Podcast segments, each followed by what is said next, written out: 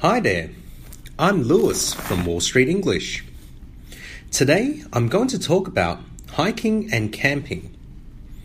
Hiking and camping has become a very popular recreational activity for people who want to experience the great outdoors. Let's start by going through some different vocabulary.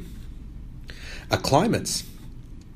Definition A period of time required for the body to adjust to altitude and trail conditions backpack or rucksack, a bag with shoulder straps which allow it to be carried on someone's back, typically made of a strong waterproof material and widely used by hikers. Compass, an instrument containing a magnetized pointer which shows the direction of magnetic north and bearings from it. GPS, or Global Positioning System Important tool to determine a person's exact location so they will not be lost. Hypothermia.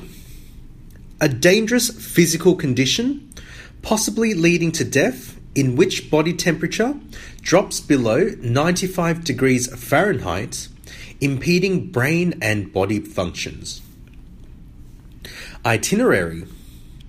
A planned trip or intended route of travel used to estimate distance travelled and destination. Kindling. Highly flammable materials used to start fires, such as pine cones, twigs, sticks, or dry leaves. Orienteer. Using a map and compass to determine a route through unfamiliar terrain.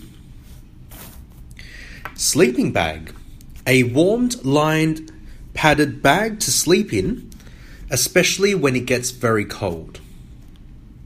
Swiss Army knife. A penknife incorporating several blades and other tools, such as scissors, screwdrivers, etc.